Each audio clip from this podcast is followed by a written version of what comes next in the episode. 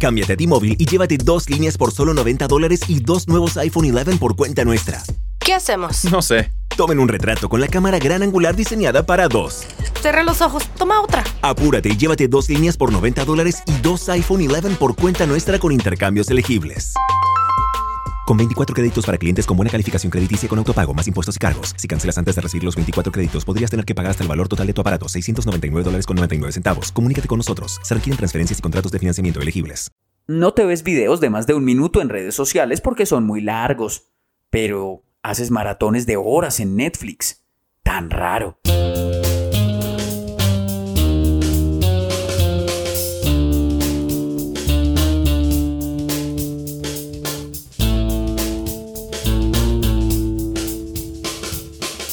Llegamos al octavo episodio de Sin Palomitas de Maíz, no pensamos tan lejos, siempre es una sorpresa un episodio nuevo.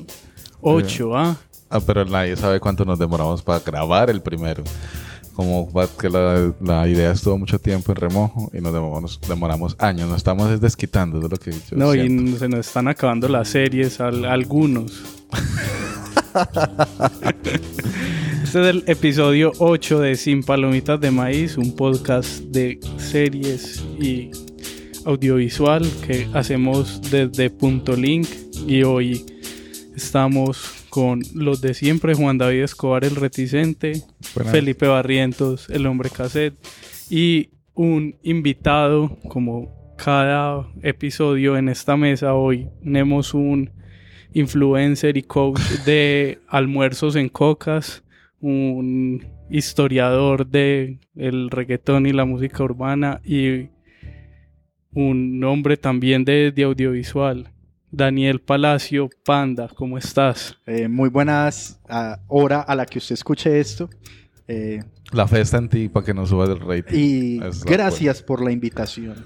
soy, soy uno de los ocho oyentes que aparece en iBox. Es cierto, y es verdad Bien. la, la presentación, es hacerte en todo. Eh, estoy eh, camino a ser coach porque el mundo necesita menos profesionales y más coach. Lo Ah, dice vale. una pauta de radio, no lo digo yo. Y e influencer, eh, sobre todo de cosas para gordos. Eh, me gusta hacer ese tipo de Tenés un millones de gente que te, te escuchará. Entonces a todo el público que llega por Daniel, por influenciado por Los gordos. Los gordos. por Daniel. Muchas gracias por oírnos y este es el octavo episodio de Sin Palomitas de Maíz. Sin palomitas de maíz. Y la, un artículo que leí al inicio del año, bueno, como el inicio del año cuando llegué al país después de viajar, era como el versus de Caracol y RCN, lo leí en el aeropuerto. Como la bienvenida al país y yo ve, ¿verdad? Antes abrí los trailers, vi como lo que eh, anunciaban la guerra entre RCN y Caracol, porque previo a esta guerra llevan dos años, dos años donde RCN ha perdido cerca de 100 mil millones de pesos, eso lo hizo uno rápido, pero es un platal cada año. O sea, ellos no paran de hacer televisión, desde hace dos años no son los reyes porque llevaban mucho tiempo montados como en el, como arriba en el top. Eh, y eso coincidiendo mucho con gobiernos de ultraderecha. O sea, a RCN le pasó todo, la bonanza, que Venezuela explotó, que, que había presidente y había De tendencia la línea derecha, editorial del, del de noticiero. los dueños. de lo- Es que yo creo que ellos no eran así, ellos se volvieron así porque, claro, tenés un gobierno de ocho años donde tenés toda la pauta, donde en el noticiero tenés todas las primicias, donde salen todos los buenos y malos a hablar y a decir lo que dijeron durante esos dos, ocho años y las, bueno, por lo menos el último coletazo de noticias y realities era de RCN. Y todo cambió, no sé cuándo, si lo vieron venir, no sé si ve- ven televisión local y vieron venir ese fenómeno donde Caracol realmente le mete una pela cada noche en cada rating a RCN. Daniel ve televisión nacional. Sí, eh, yo necesito dosis de televisión semanal. Siempre. O sea, de televisión concebida como televisión como de- tal. Con un control remoto en Eh, la mano. pues de- del ejercicio del zapping, de ver a cierta hora. Pues a mí todavía me gusta mucho ese ritual. Y nunca, digamos que el país se divide entre los que ven RCN y los que ven Caracol. Yo, a mí me criaron viendo Caracol, por ejemplo. Sí, sí, en la casa. Sí, en mi casa son de Caracol. hinchas de Caracol. Y pocas veces, creo que lo que nos llevó a RCN a muchos es inevitable, fue Betty la Fea. O sea, Bueno, todos bueno. vimos Betty la Fea en RCN, pero yo no recuerdo muchas producciones de RCN. Lo que vos decías, digamos, de toda la línea editorial y de todo esto del gobierno de, de este señor, pues que favoreció bastante a RCN, es importante. Yo lo que nunca o no he podido hacer es porque el entretenimiento, tan, o sea, listo, en, la- en el noticiero es, es obvio, pero ¿por qué se permeó también el área de entretenimiento? O Pues, sea, ok. el prime time se lo cagaron del todo y, Y eso de es hace mucho rato. ¿El prime time sí estaba tan cagado a comparación del caracol? ¿O fue también que esas mismas decisiones que tomaron en algún momento? No sé si la gente... También, o sea, las producciones de verdad eran tan... Yo sé que hubo una muy paila que fue la de paramilitares. Pues Ah, que fue la de los eran Castaño. Los tres, tres caínes. caínes. Los tres caínes. Pero eso fue hace Eso rato ya. fue Sí, el colmo, sí. pues ya. No, yo creo que estaba- estaban embelesados con el... Bueno, hay una cosa con el poder y que eran los reyes y la pauta estaba ahí con ellos. Pero hay una cosa que en, la universidad, cuando yo estaba estudiando, un profe me decía, no es que sea la, solo la tendencia. Mira el color de Caracol y el color de RCN. Y en esa época estaban dando ah, cosas con- en Caracol muy encendidit, muy encendidas, muy tropicales. ¿Qué será? Eh, la con Carla Giraldo de, Lolita. de Lolita. No, Lolita era de RCN. De RCN. No, no, no. Toda la no, vida. No, no, Lolita no. Eh, ah, como cositas serias. Bueno, no sé. Entonces, eh, y RCN cuando pasó. Oye bonita. Oye bonita, tal vez. No sé.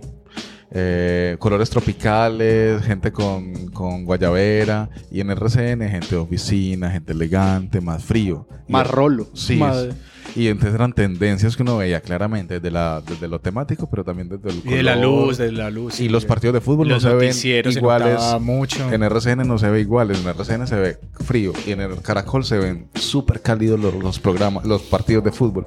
Y es porque tienen en el máster un switchecito que da el color del canal, ¿cierto? Eso ya eso es un secreto. Caracol. Aquí estoy viendo, por ejemplo, en la lista, lo, creo que lo último que pudo haber pegado fuerte a RCN fue Diomedes, Diomedes. en 2015. Mm. Y ese año también estuvo La Vendedora de Rosas, que tal vez Fue poderosa. sí. tuvo, no, no al mismo nivel de Diomedes, o Diomedes creo que pegó bastante por Diomedes. Es que, que Pero con la vendedora... es que aquí Eran dos cartotas, marica, la Ay. jugaron todas. como un fenómeno que es muy notable y que Caracol lo entendió muy bien y dijo, no voy a inventar más. Y es las novelas musicales. O sea, Biografías. las biográficas de música. Y los que son. O sea, Caracol, las hermanitas Calle, eso fue un boom. Ahora que está con Loquito por ti, Un boom. es un boom y todos los... Los cuchos y la Pero gente más se- que yo creo que también le están le apuntan y uno ve, por ejemplo, las franjas de Caracol y se renuevan en la misma línea son muy van muy por lo popular. En la franja de las 9 de la noche, las que 8 eso- tiene un concurso, tiene un reality Cuando te y las decía- 10 ya tiene un ya apunta más a un público Más como adulto. más más adulto y, y pueden tocar temas más Cuando te De- decía- de- de- más de las 10 de la noche. Cuando Entonces ahí tienen la narconovela, La tienen, narconovela, sí, y tienen muy fidelizado ese público. Entonces responden a eso siempre. Pero es que RCN también. Sino que RCN entonces hace una, peli- una novela de Gali Galeano. Eh, ¿A quién le importa Gali Galeano? Qué pe- pues, no sé, en la casa de él, pero qué pena con el hombre, pero no, pues yo no sé, qui- quizás sea más relevante para la cultura popular colombiana Darío Gómez que, Sí, que Gali Galeano. Pero yo, yo Juanita Uribe la sigo en Twitter, es súper derecha, o sea, derecha. Y ella fue el censor de RCN toda la vida. Y ese censor tenía como el, el pálpito que era, lo que iba a pegar, lo que Juanita Uribe dijera y aprobara, ¿cierto? Y mucho tiempo, donde estuvieron en la cúspide, Juanita Uribe devolvió proyectos muy tesos, porque ella decía que no iban a pegar.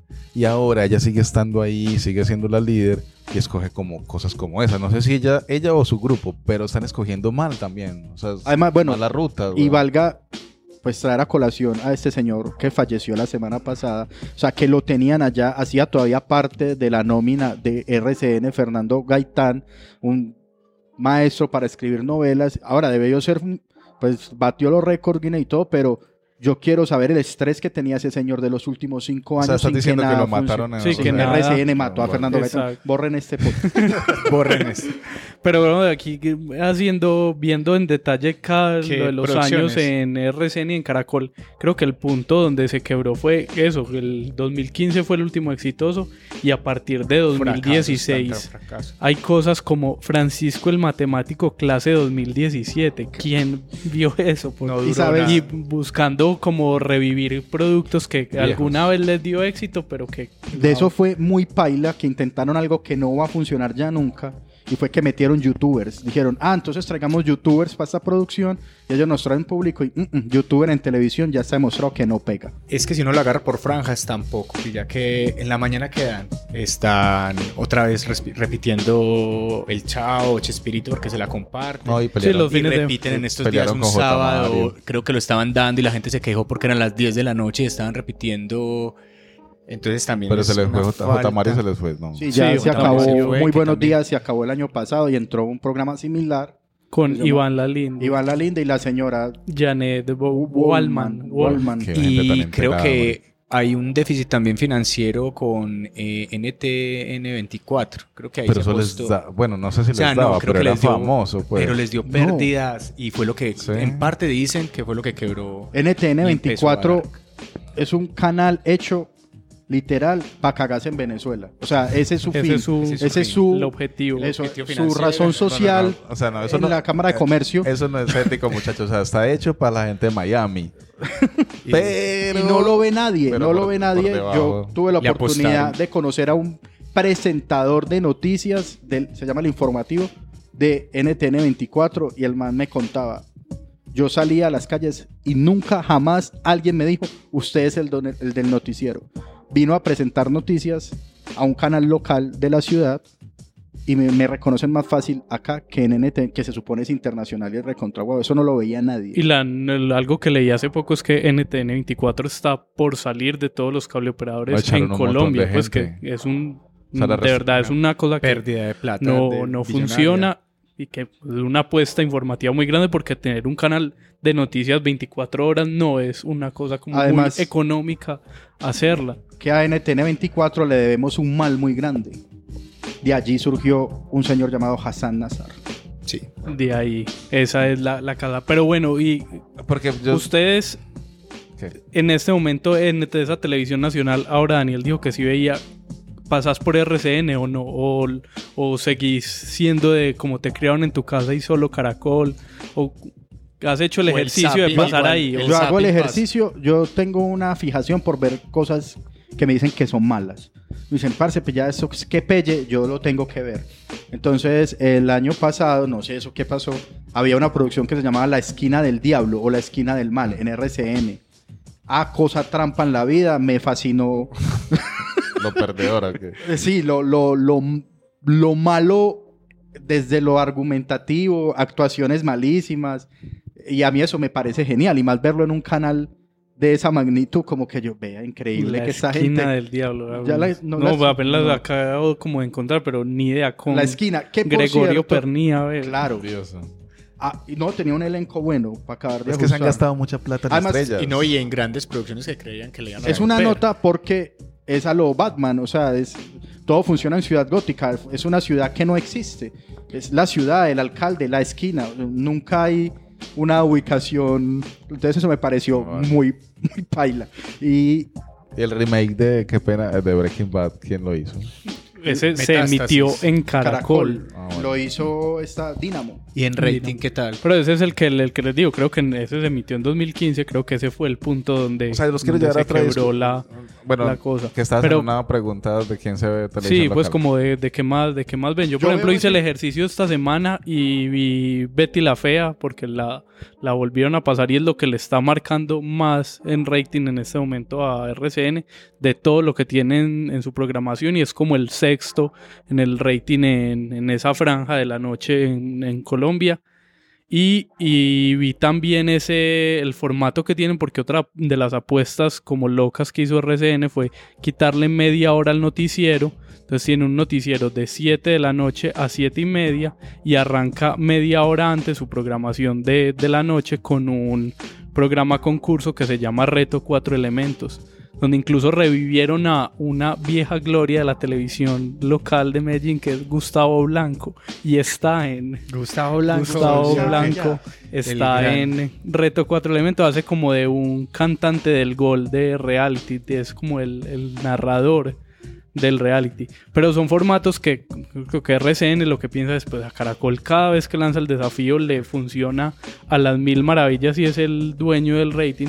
Pero con RCN pasa todo lo contrario, porque no lleva...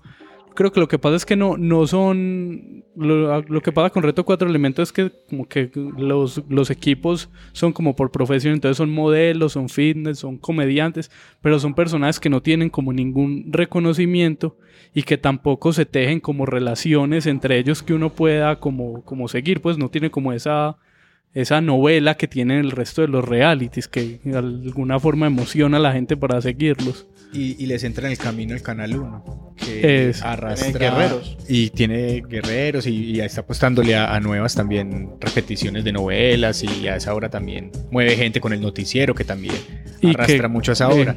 Y otro tema con RCN es también la apuesta, que no solo lo hicieron a NTN 24, sino a- al fútbol. La apuesta con Win también, que hay ahí un tema de, de poder, de acciones, de compartir recursos y de compartir cosas. Eh, no sé si les funcionaría o no en cuanto a muchas cosas, pero en rating no sé la apuesta en, En a la cuanto hora al de fútbol, que debería ser muy Pero el fútbol creo que eh, sigue marcado, pero con debe ser lo más...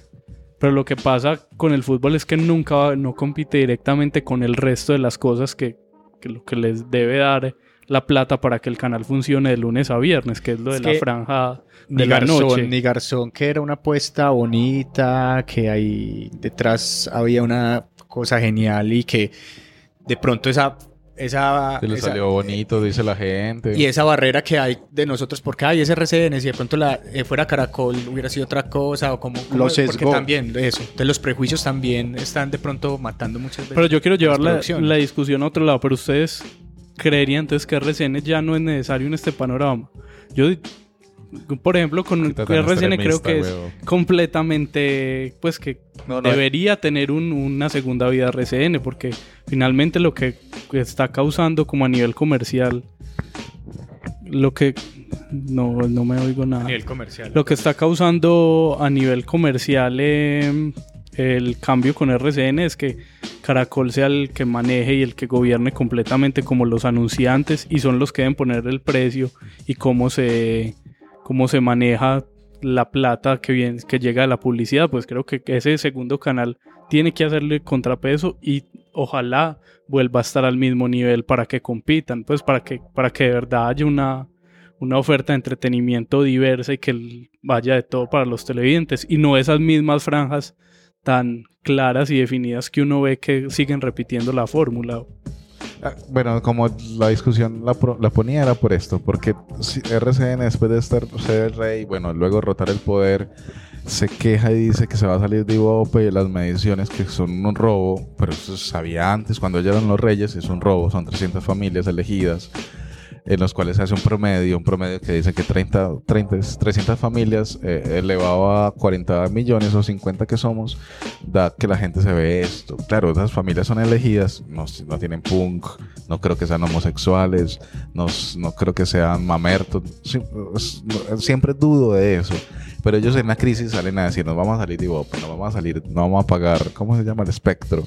Eh, nos vamos a volver eh, televisión de cable, como amenazando, como son tan fundamentales, eh, para no sé qué, que, le, Canal 1 no lo licitaran, para que Netflix tuviera tapones digitales. Estaba diciendo, o sea, yo estoy mal, entonces lo que tenemos que hacer es volver mal el medio y lo que a lo que voy lle- llevando es, en un momento van a ser como la discusión de Uber, prohibamos Netflix para que nosotros subsistamos, porque nosotros damos trabajo, los canales locales dan trabajo y generan cultura, porque hablan de nuestra cultura.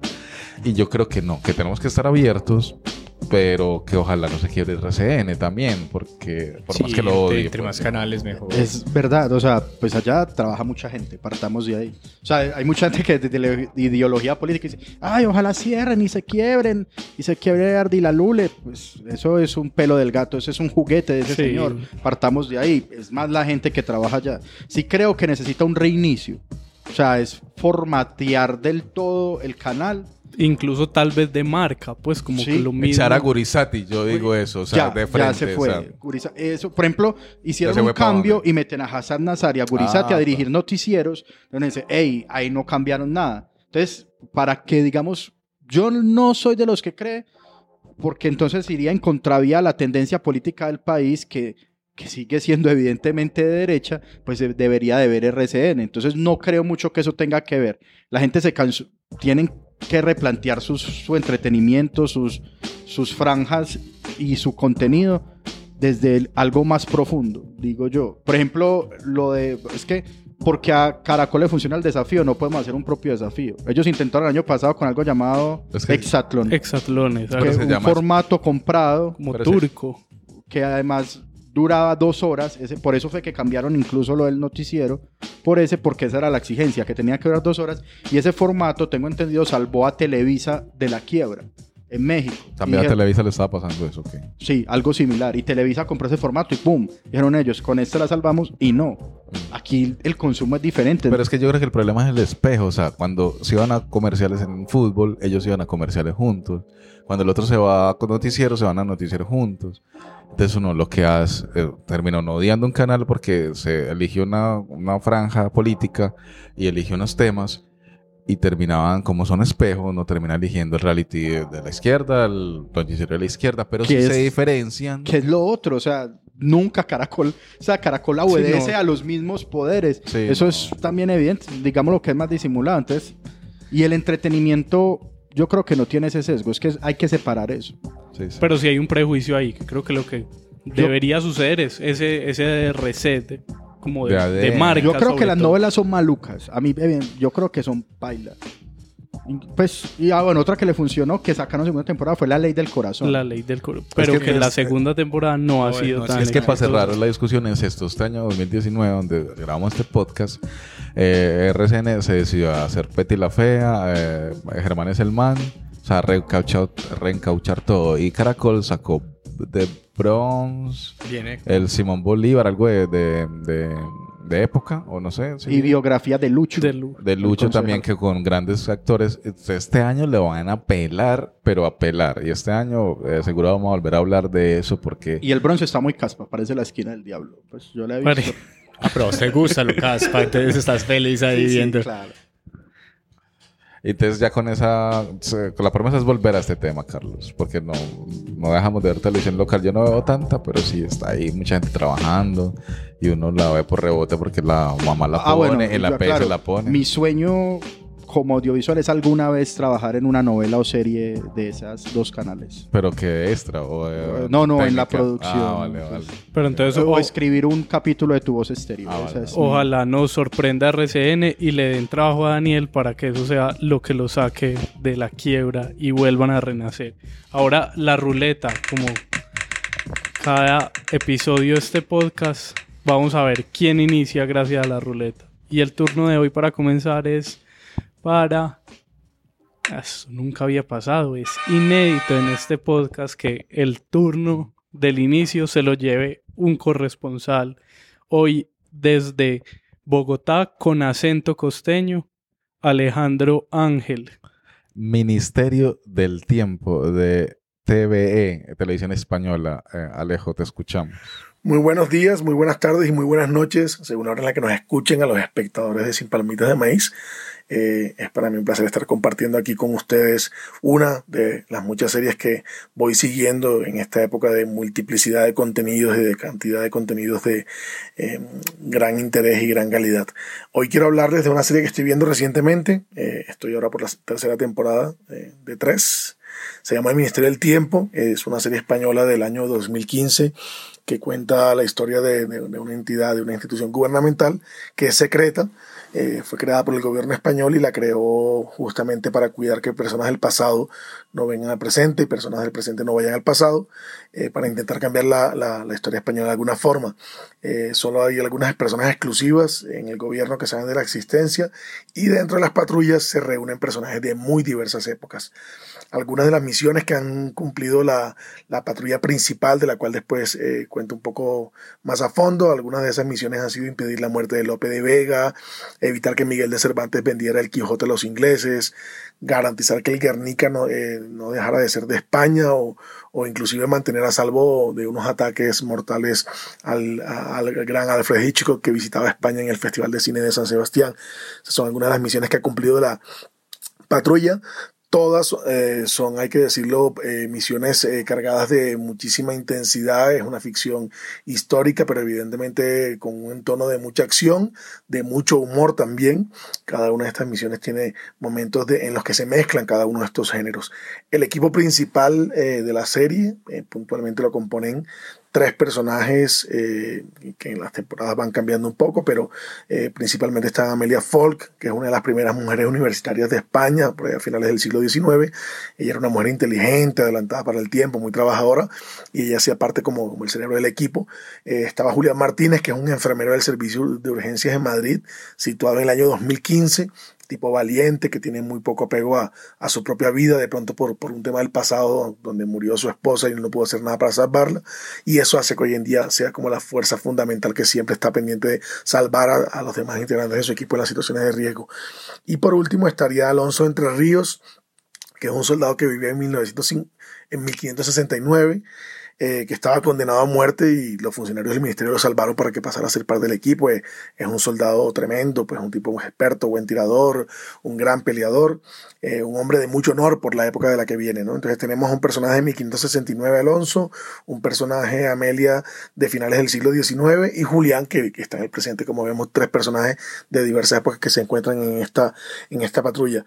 Es una serie, como decía, que mezcla varios géneros, pues la ciencia ficción evidente, la ficción de aventura, la aventura histórica, pero sin duda se tropieza con un humor que es muy obvio que, que, que, que, se debe dar después de unir a personas de épocas tan distintas, viajando a épocas muy lejanas en el tiempo. ¿no? El, el, el perfil de, del que viene cada uno de estos personajes hace que haya mucha muchos enredos, digámoslo así. Alonso Entre Ríos, que es un tipo de los años 1500, pues no entiende la, la, mayoría de las cosas que ocurren en el presente, donde está ubicado el Ministerio del Tiempo, y pues eso hace que haya un tono de humor constante al respecto. A mí me gusta mucho la, la serie, me, me, recuerda mucho, me distrae mucho, me parece muy divertida, muy sencilla, no es una serie pretenciosa desde el tono narrativo. A mí me recuerda mucho la, las cosas que uno pensaba cuando veía Marty McFly al, al doctor Emmett Brown en Volver al Futuro y las dudas que surgían a uno eh, sobre qué pasaría si uno se encontraba su madre en el pasado, etcétera, ¿no? Hay un problema no menor de la serie que es el carácter un poco local en cierto sentido, es decir, parte de los hechos históricos y las bromas puede ser un poco globales hacer, y eso puede hacer que algunos espectadores no conecten con la serie, pero bueno, es un mal menor con relación a las demás cosas positivas que puede tener. La serie tuvo un presupuesto aproximado de 500 a 600 mil euros por episodio, lo que hizo que la dirección de arte y la estética general fuera muy buena, teniendo en cuenta la necesidad que por su temática tuvieran que recrear momentos del pasado de manera constante. Algo llamativo de la serie es el tema de la narrativa transmedia. Ellos hicieron una serie de contenidos y formatos adicionales alrededor de, del, contenido de la serie. Tienen eh, los fans activos que en las redes se denominan los ministéricos. Hicieron clips audiovisuales en los que reconocidos periodistas contaban noticias del pasado que habían cambiado. Tienen un community manager ficticio que se llama Aurelio Pimentel, que lanza contenidos exclusivos de la serie desde las redes sociales. Tenían una experiencia en WhatsApp en el que cada semana 10 espectadores se convertían en becarios de, de este organismo secreto.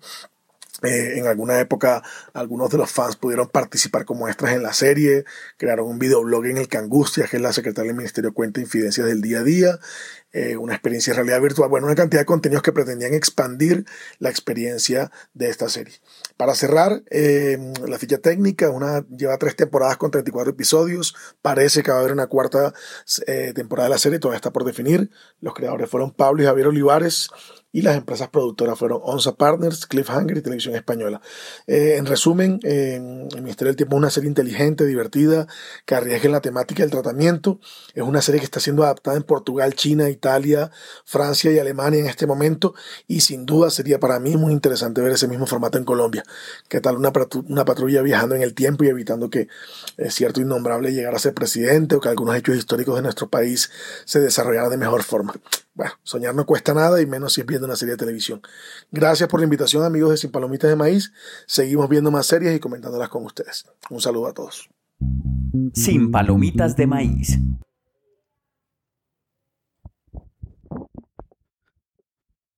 Ese era Alejandro Ángel hablando de Ministerio del Tiempo, la serie de televisión española que también está disponible en Netflix. Fue la serie fue un éxito total en España. No, no le pasó lo que le pasó a la Casa de Papel porque el Ministerio de Tiempo cuando estuvo, cuando se emitió en España fue muy exitosa. Incluso tiene tres temporadas y pues ahora sigue disponible en Netflix, no con tanto ruido como le pasó a La Casa de Papel, pero ahí está El Ministerio del Tiempo para que la vean en Netflix y sigan la recomendación de Alejandro. Ahora es el turno de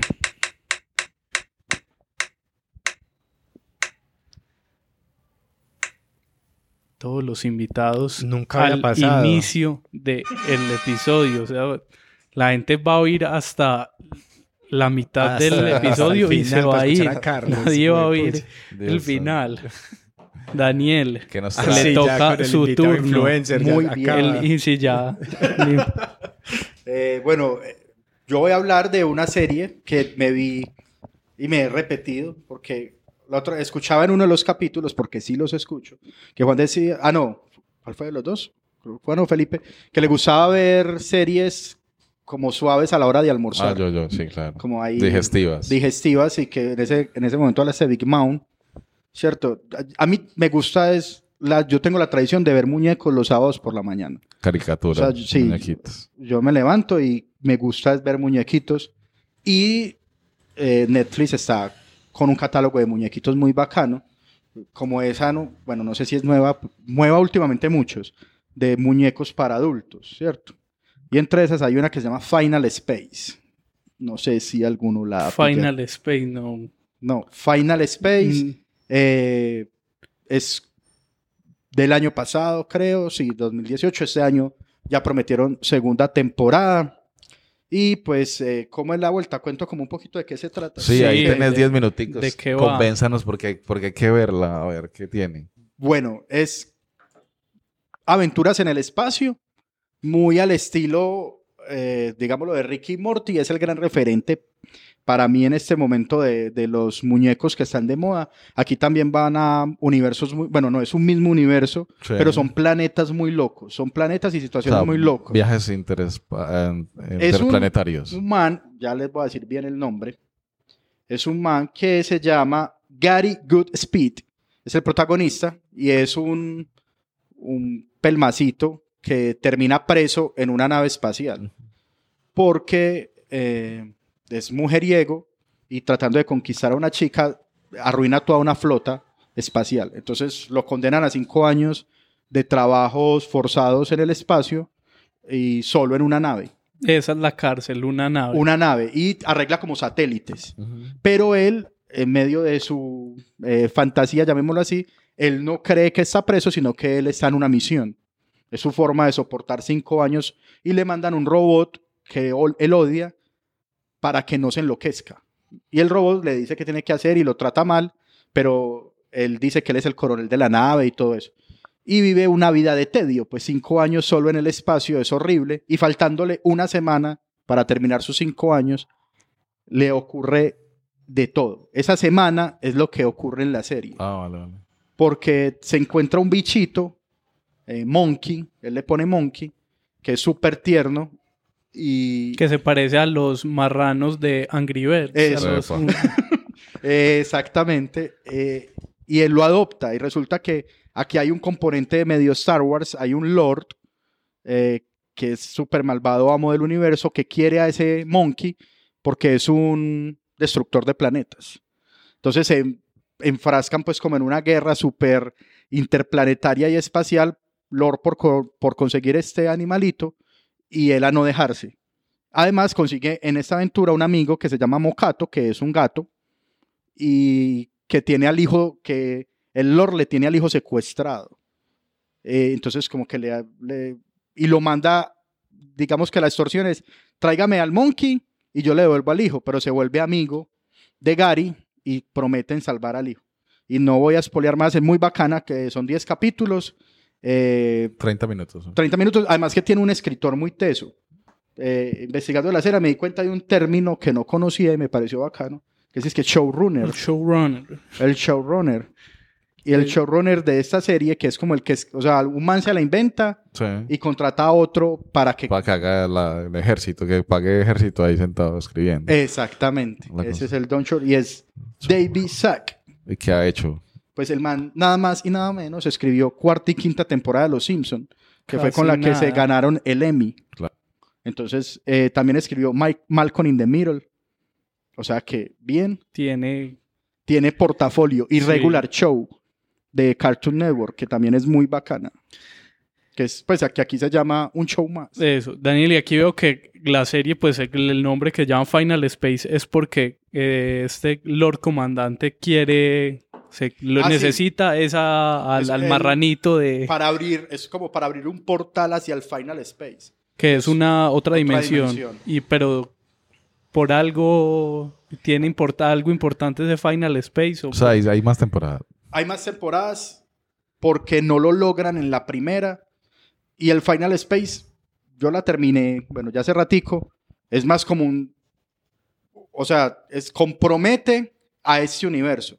O sea, como que abriendo, esta, abriendo esa dimensión donde Dolor va a ser todopoderoso, acaba este, este universo. Entonces también eso, es- también eso activa a toda esta flota interestelar que destruyó Gary al principio, o por lo que está condenada, a evitar que, que, que haya ese acontecimiento del Final Space. y está renovada, veo que en Netflix hay 10 episodios y no, no veo más. como No, es que ¿dó- esos son- Solo ya, uno, sí, sí. una temporada. Hay una temporada, fue emitida primero por TVAs, fue para Sí, TVAs, y este año hay segunda temporada. Cuando le preguntaron en Twitter sobre el futuro de la serie, Olan Rogers declaró que tenía material para realizar cinco temporadas y ya están pensadas. Pues falta el otro que la escriba, pues, ¿cierto? Pero, pero material hay. Pero es que tiene muchas combinaciones de, pues, tienen como muchas cosas que se parecen que uno haya visto, pero la pegan, o sea, es divertida o la aguantaste porque No, es, a mí me pareció sobre todo muy es charra. ácida, ok. Es muy charra, eh, pues me parece muy graciosa y boba. A mí me gustan, sí, o sea, es liviana, es liviana totalmente. Gary Para es- los sábados apenas. Para los sábados Pa' por la mañana. Gary es muy bobo. Gary, pues el protagonista es absurdamente bobo. Y es muy char, digamos, es muy divertida la fantasía en la que él está de que él es un héroe espacial. Cuando pues, está condenado. O sea, en realidad es un delincuente. Pues por decirlo de alguna manera. Pero él está. Y, y todo le mete drama y grita. Y oh, amigo, no te dejaré. Entonces, como, hey, pues no es tan. No está trascendental, aunque el problema en el que se meten sí es muy grave, pues está en amenaza del universo que conocemos, pero la ridiculez de este man es muy divertida. Véanla. No, es que tengo que tener una No, lista que- gorda pues, siempre para comer. Para o, comer, o los sábados. Ahí tiene solo 10, 10 almuerzos o 10 comidas. Es es- Ah, bueno, sí, porque gusta. son 10 viajes en el capítulos de metro. 21 minutos, pues. Viaje en el metro. No, es que ya dejé de ver cosas chistosas en el metro porque soy un idiota, porque soy riéndome en el vagón y todo el mundo me mira, este idiota que está haciendo. Cagado la risa con una bobada, pues, de que alguien escribió, que alguien se le ocurrió en una mesa de trabajo, porque yo veo que esas series, ge- gente muy seria haciendo cosas muy graciosas, o gente muy adulta que no han crecido, porque para ocurrirse esas idioteces y gastarse toda esa plata en todas esas vainas, tiene que ser gente chiquita, grandes, pequeños. Un momento como muy divertido de la serie, que si la ven lo van a recordar. Y es que este man se tiene que poner a, a lo, a lo inversa de Hombres de Negro, que viene la cucaracha y se pone el cuerpo de, de un señor. Eh, él se pone el cuerpo de, de una extraterrestre y, y los hijos de la extraterrestre la aman porque se había ido de casa y volvió. Uy, en su momento, pues me, me- me causa mucha risa eh, ese tipo de... Es que sí, son chascarrillos muy simples, hombre, pero son chavos. y muy bien lo que dice Juan, pues que finalmente lo que está pasando con la animación y esta animación para adultos es gente que está pensando muy, muy, sí, contenidos muy, muy bien hechos y que hay un público que de verdad lo mueve mucho eso y, lo, y, y consume, que ahora, pues me ahora mencionabas que Juan eh, habló de Big Mouth en algún momento, hablamos de Rick and Morty en el último capítulo, pero hay muchas series alrededor de Venimos desde de animación para adultos que- están Network, consumiendo Locomotion Y de todos estos canales que Hay nos... otra original de Netflix ahora, siempre se me olvida el nombre, Gay Family creo que se llama, Free, Free Family, que esa, esa sí la he padecido un poco. O sea, ya me la estoy viendo como Porque ya comencé. que- porque ya comencé y porque es, es la de los sábados por la mañana. F is for family. Que es F, F por familia o cuál. Sí, esa, esa. Sí, esa es original de Netflix. Esa. Esa. No la han visto tampoco. No, tampoco la he visto. Pero lo, lo que quería es que finalmente eh, creo que los que están consumiendo ahora eso es de público que, que se crió y que de pequeños, como decía Daniel, vimos mucha televisión y vimos muchos muñequitos y ahora también hacen falta los muñequitos, pero los muñequitos están hablando de cosas muy adultas, pues no se quedaron en, en ese juego de, de infantil, sino que crecieron y están hablando de temas, pues siguen siendo muy divertidos, pero tocan temas muy serios. Claro, yo, y me parecen más tesos aún los creadores y guionistas, y es que creo que, sobre todo los, esos de Netflix, o lo de, pues, Comedy Central, Locomation, todos esos Adult Friends, pues que Y ya... Fox con, con Simpson y con... Y Fox, Fo- pues listo, si, si tienen un público adulto, totalmente.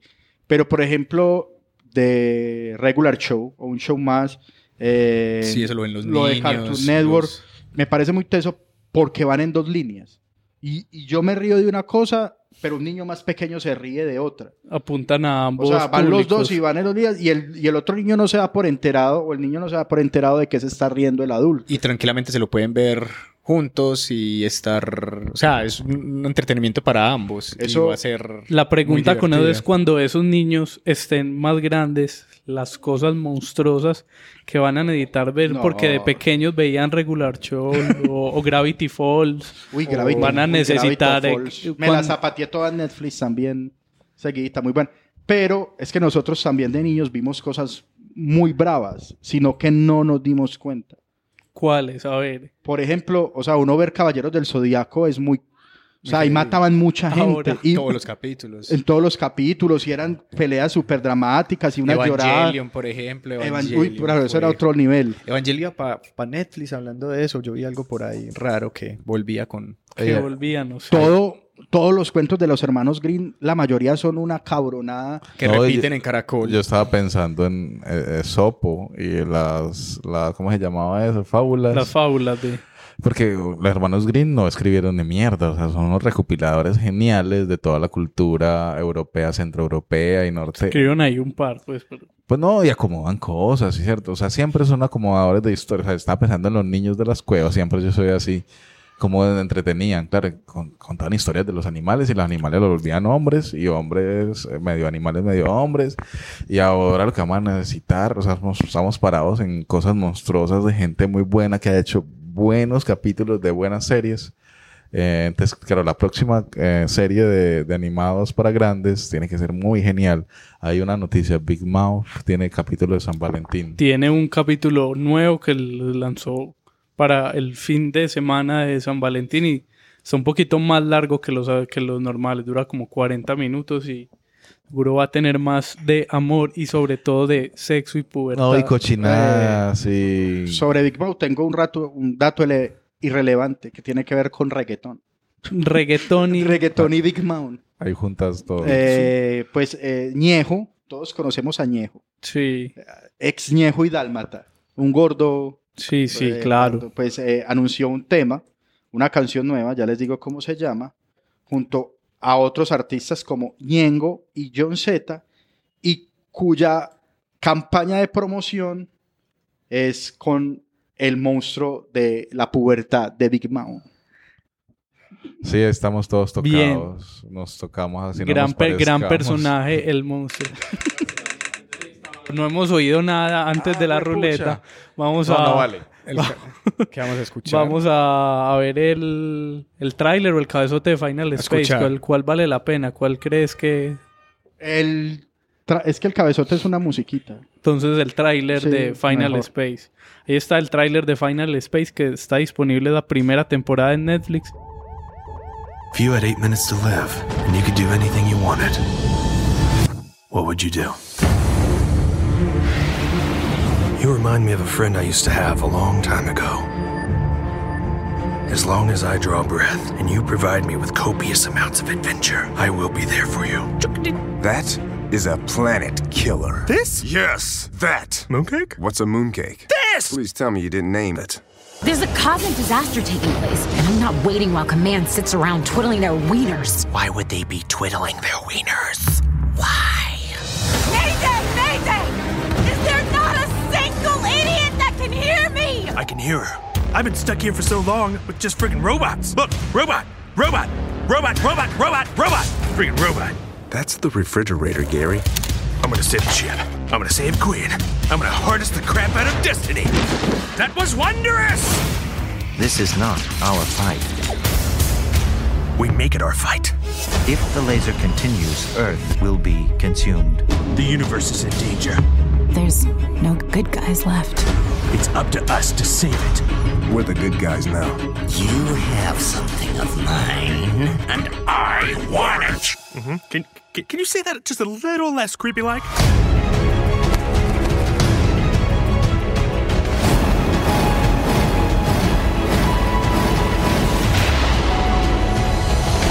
Commencing rescue.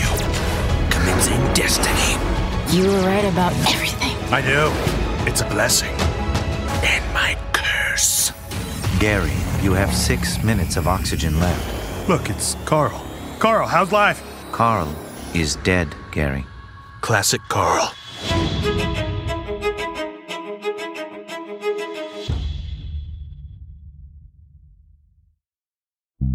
Sin palomitas de maíz.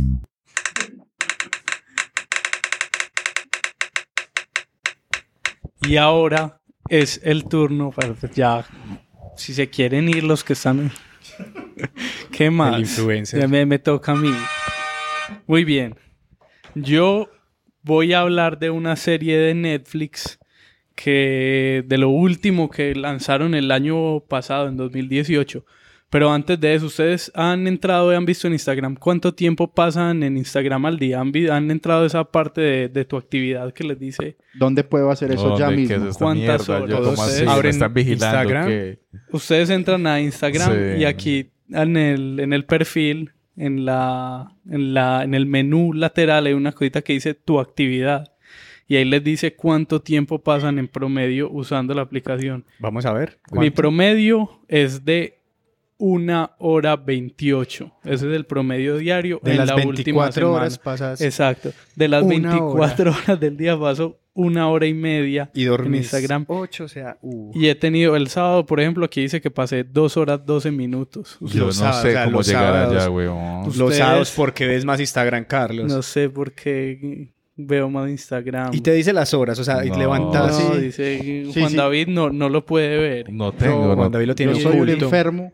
Ya no, t- Daniel. más enfermo. Carlitos. Carlos, yo tengo una hora 23. Estamos a cinco Sí. minutos de vagancia. A 5 ¿Y cuál es tu día preferido? Ayer. para- Ayer. Ayer. Los, los miércoles. Ayer usé A esta vaina jueves. dos horas. Perdí dos horas de mi vida ayer en Instagram. Eso es mucho. Eso es mucho. Eso es mucho. Voy a desinstalar eso de mi Y celular. Felipe. Yo no tengo Instagram. No tiene tengo Instagram. Parce, no lo tenga. Yo debo pasar mucho tiempo, o sea, no tengo estadísticas porque seguro no se cuenta Sí, no se, se revienta, sí, perdón. no alcanza. No, no, hay que actualizarlo o algo, pero les pregunto porque la serie que vi tiene bastante que ver con Instagram y con las redes. y Es una serie que se llama You, que seguro la han visto por ahí en los paraderos de Sí, buses, en en afiches. publicidad. la ya me la mandé. Ah, la viste.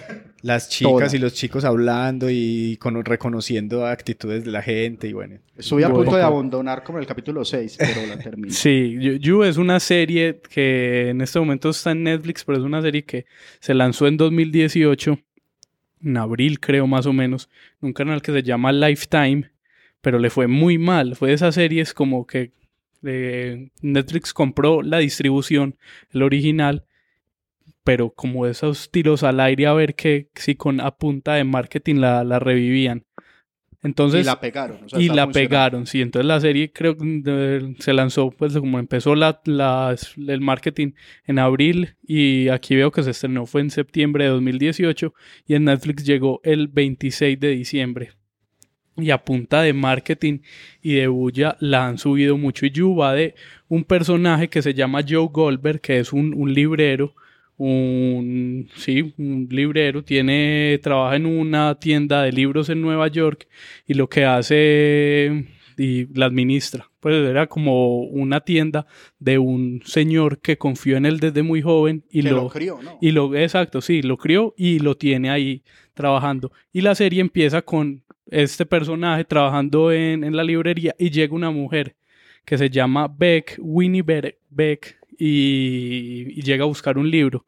Y la serie es contada como en, en primera persona por una voz en off, que es este mismo personaje Joe, y él empieza a ver como características de, de Beck, como podría ser una pareja ideal para mí, de acuerdo al libro que elige, cómo se viste, como toda la... Empieza a hacer un análisis ahí rápido.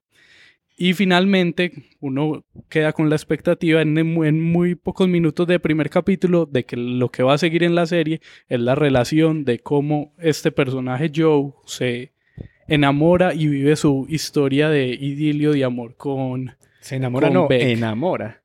Sí, pero ahí es donde va la cosa. Entonces la serie muy rápido se transforma en que este personaje no es, no es tan bello ni tan galán como lo vemos, sino que es un, un acosador y que usa muchas herramientas como de ingeniería social, se llama eso, para descubrir muchas cosas alrededor de esa mujer que fue a comprar un libro a la librería de, de él. Entonces, con porque le da el, con, paga con tarjeta, le da el nombre y a partir de eso la busca en Instagram, se da cuenta dónde vive, qué estudia, qué hace y que creo que es una cosa que en este momento de la vida pasa muy fácilmente. Ustedes lo han hecho. Se Me- han, me ha pasado, me ha pasado mucho, son- me ha pasado mucho. te- pero que, te buscan a mí, a vos, sí, sí. Pero, pero usted está preguntando si Pero lo hemos vos- hecho.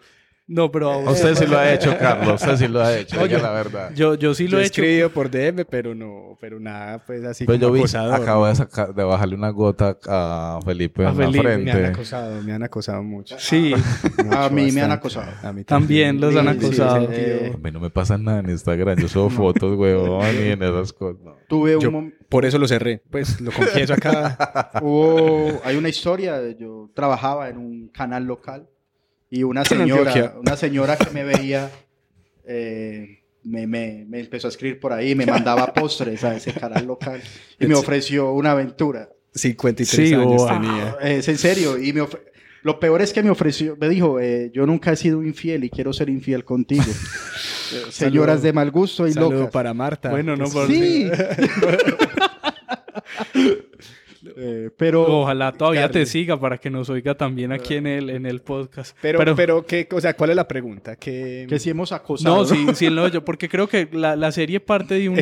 Claro. Tiene una, una premisa que, que es muy común en este momento, pues uno conoce una persona y de las primeras cosas que va a hacer es buscarla en Facebook, buscar en Instagram y como Pero usted la sigue primero en qué? ¿Cómo encontraron su Depende billetera? de- ¿Cómo de- encontraron su billetera? Depende, exacto.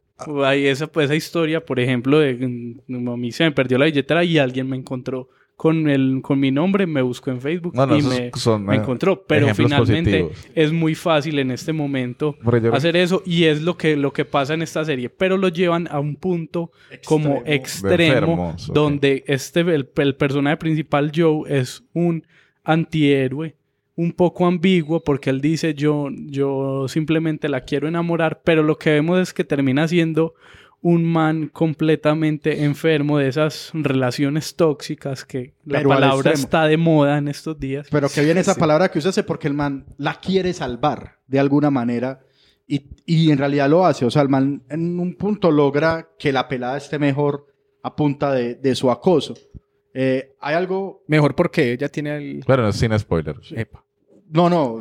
Digo, No, pero es del, es del arranque, pero sí es Sí. eso que, que dice Daniel es válido. Pues en el primer capítulo vemos que ella tiene una relación con otro man que no es para nada bien, pues Ah, como vale, que vale, la, la, trata mal y lo que Joe quiere hacer es como sacarla de ahí y decirle, vea, yo soy el hombre El que hombre usted está ideal. buscando, pero lo hace de unas formas un poco exageradas con sus herramientas tecnológicas y, y- y que a partir de eso pues empieza a haber también como Poder. manipulación, investigación Claro. de... El poder de la información y todo lo Además, que está ahí de datos de nosotros. el hombre es un buen lector. Yo creo que esa es la parte principal. Y lector de otras cosas. Exacto, ¿no? o sea, lector el man es un gran lector, entonces sabe leer muy bien la gente. Entonces el man deduce rápido, esta persona es así, le gusta esto, le gusta lo otro, esta amiga tuya es así, este man es así.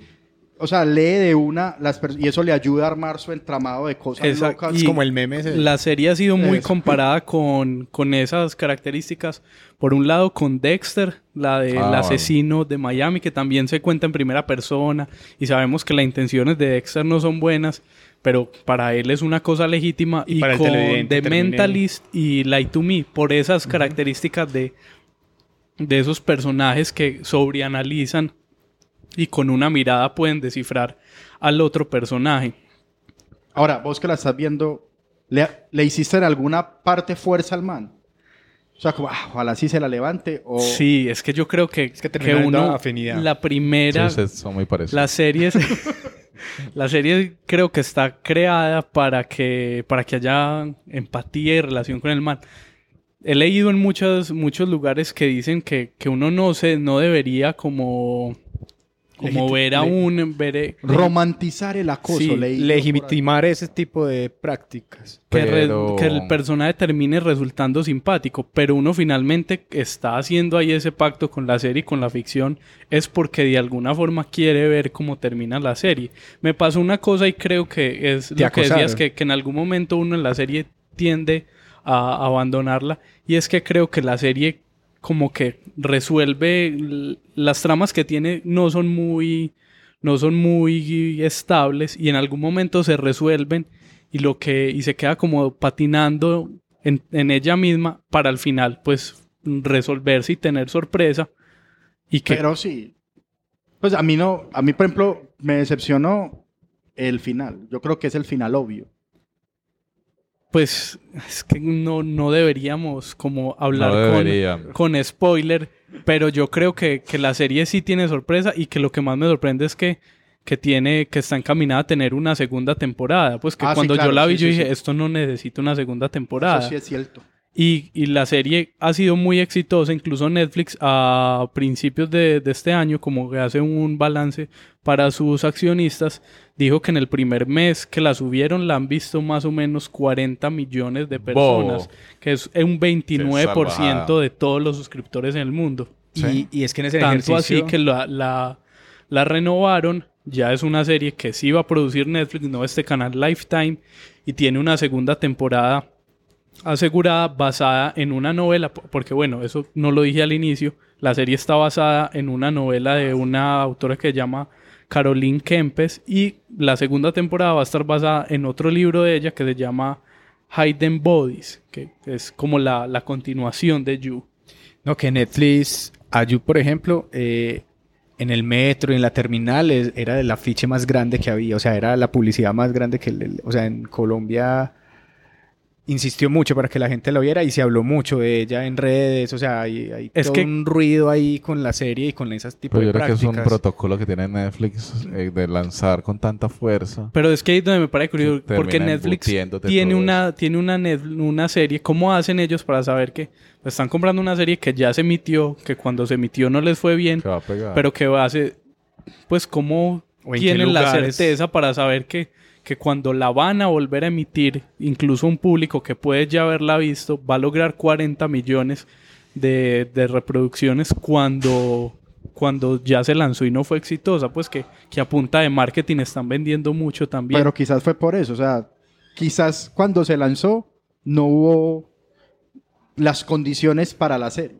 Yo creo en eso. En los tiempos, en el momento. Y en el ruido, ese en el ruidito, ruido, ese... en el ¿Dónde se emitió? ¿En Estados Unidos? ¿En qué? En Lifetime es el canal que, Y es que se emitió. televisión Es un canal de, de cable. de cable. de Estados de Unidos. cable de Estados que Unidos. pierde sí. esa posibilidad que dan Por eso, o sea, sí, como que... Es, es lo que pasó con La Casa de Papel, que en algún momento Sí, lo hablamos. Cuando se emitió en España, Pasó tuvo un, un éxito relativo de 4 millones daba. Y cuando subió a Netflix es un Yo- boom bravo. mundial. Netflix no, o sea, yo creo que no, en Netflix por lo menos del contenido original o que ellos venden contenido como, porque ellos le ponen al principio una serie de Netflix, así no, porque ellos ya la compraron y creo yo que ellos no dan puntadas sin dedal, o sea, es como, esto va. O Sí, sea, son muy inteligentes eh, como a nivel y de... tienen su, su público, pues sí, tiene su, ellos ya Será. saben que hay algo, que eso va a funcionar. Yo creo sea, que lo tienen respaldado con tecnología, pues que ese, ese algoritmo y que finalmente es una empresa de tecnología tienen que saber conocer muy bien al público por qué es lo que va a consumir y a qué hacerle fuerza. No, y eso lo tiene todo. Pues, como dijeron la serie, si no mintieron y no dijeron spoilers, eh, te tiene todos los ingredientes. O sea, sí, sobre hay todo la gente. y sexo, O sea, yo- hay intriga y... Yo veía a la gente, se veía You y decían, ay, como ustedes que comparten todo. Y yo, marica, estás diciendo es una red social, ¿cierto? Te estás contradiciendo. Pero Pero, por ejemplo, a mí me, me dicen, es que contas todo. Yo los miro y yo, no, no, no sabes todo lo que yo hago. Yo, lo, pro- yo tengo muchas cosas privadas, a pesar de ser muy público. Pero también me estaba haciendo una, un como, a mí nadie me va a violar y nadie me va a perseguir ahora que no soy nadie. Y nunca, siempre pienso eso. Pero siempre me cuidé ciertas cosas, no las publico, tener cuidado con ciertas vainas, no, no- Publicar Pero tarde, pues, así- me así ¿Dónde todo vive mi mamá? No sabe, nadie sabe, ¿cierto? Y he subido todo y he hecho todo el tránsito, pero es, o sea, estas series que livianas, con todo para que te exciten, para que te den rabia, terminan lanzando otro mensaje por un, por un ladito que es, ojo, que estás haciendo con las redes sociales si estás viendo una serie en plataforma digital. Es muy, a mí me parece muy gracioso, me parece súper efectivo que esté ahí, me parece... No, y el tema del Delicioso. Me Too también ahí aparece para que Ah, vale. las chicas Sí, pues el, el también- acoso es como un personaje principal, pero eh, la cosa es que sí está tocando temas que, que son muy, muy, Muy- contemporáneos, muy pues una cosa que uno vive y que pues es, es cierto, pues uno se siente identificado, pues por lo menos a mí, con algunas prácticas del personaje. que no son acoso, por ejemplo, pues que no terminan siendo Sí, pues que, acosos, que creo que, que están, no- están normalizadas. Pero ¿no? sobre todo la discusión tiene que ser esa, porque ustedes dicen, es que uno no debería vincularse con el, la, el, el, el víctima, ¿cómo es la como Eh, no, el victim- Sí, El- uno no, el no acosador, se debe el sentir acosador. Y yo identificado digo, sí, el- ¿cómo que no? Sí, pero cuando vive en mi barrio, creció en mi escuela, tiene mis mismos valores. No por vincularme, sino yo me No, él- parezco a él este era man. librero. Yo me parezco a este man, yo me tengo que corregir. O yo me parezco a este man y este man de pronto es un humano más, que la cagó y tiene una cosa en la cabeza podridas. Pero eso es un man que están, porque todos terminamos diciendo, estos son malos, estos son buenos. ¿Quién dice que somos buenos? Somos malos y Oh, buenos al aquí mismo la línea tiempo, sí es muy... Hay que ver realmente la serie, porque aquí pues uno la línea... Pero no le dé pena vincularse no, no, no. con los malos. Pero es que no partamos de algo. no los datos pena. de una tarjeta de crédito, eso es información privada. Protegidos bajo habeas datos. O sea, yo no puedo usar los datos de una tarjeta de crédito para buscar para a nadie. buscar en Sí, exacto delito, o, pues. o no lo, lo que pasa en- con los Uber por ejemplo que te subís a un, un pasajero y el Uber después te escribe o te busca pues Y O que sea, pasa estás mucho, pasa trabajando pues Claro, es otra O sea, de ahí parte que ya está mal. Pero eso está normalizado. Pero ¿no? son esquinas donde la, la- la potencial que pasa bonito con las redes sociales deja eh, eh, eh, como rendijas y por ahí los malos se pasan. Sí. Y si usted se cree bueno, protéjase, pero no diga, ay, la red social no, no la uso, Ah, marica, no, no, tiene no. mucha potencia. La vida Bueno, moderna, lo- te, escóndase, Lo marica. más suave que, que hace ese man en la serie es las redes sociales. sí lo, lo- más suave eso es- esa es el- el- la puerta de entrada pero claro. por eso es que uno medio se siente identificado no, yo no voy a llegar hasta donde llega Joe ¿Quién Goldberg en la serie ¿Quién sabe? pero Pero, Es- pero, pero por eso uno se identifica, sí, Pero claro, uno es sí. normal. Yo, uno siente empatía en las películas de ladrones con los ladrones. Sí, tiene, eso, eso es- sí. eso es normal. Juan David ya supo cuánto tiene usa de Instagram Ya sí lo aprendí, pero no tengo que... ah, Tiene que esperar. alimentarlo. Sí, sí, sí. Ah, bueno. Pero me pasó mucho tiempo en, en Instagram, es la red de ahora. Es la red. Y es la aplicación que más consume datos, además. Entonces, Sí. Dos horas están ustedes perdiendo Dos de horas de datos. datos. marica. No, vamos a tener que destinar ese tiempo a ver series y buscar hacer otra. Hasta otra que Instagram cosa. series se imponga Exacto. y nos ponga No, no les pegó lo de Instagram TV TV. no pegó. No pegó, no pegó. Es que es otra, es, es- es otra cosa, es otro mundo. Bueno, ahí está para que vean You. Es una serie que está disponible en Netflix, que tiene una segunda temporada que seguro veremos a lo largo de este año o inicios del próximo. Creo que ya, ya se empezó a grabar. Tiene 10 capítulos y vamos a oír el tráiler de esta primera temporada para irnos. yo diré que me gustó mucho. Veanlo. Well, hello there. Who are you? Everyone just calls me Beck. And there you were. Every account set to public. You want to be seen, heard, known. Of course, I obliged. I believe in love at first sight. But love is tricky. Is this Joseph? Hey, Can we get real for a second? You have questionable taste in friends. I'm going to help you get the life you deserve. I think I might really like him. You can't be serious. I'm not a maybe. I'm the one.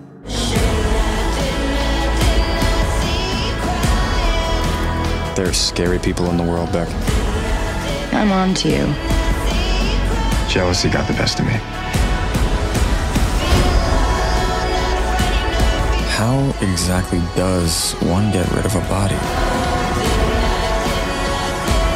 The things you do for love.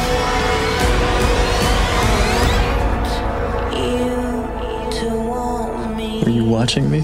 Maybe. Uh-uh. Stalker. Sin palomitas de maíz.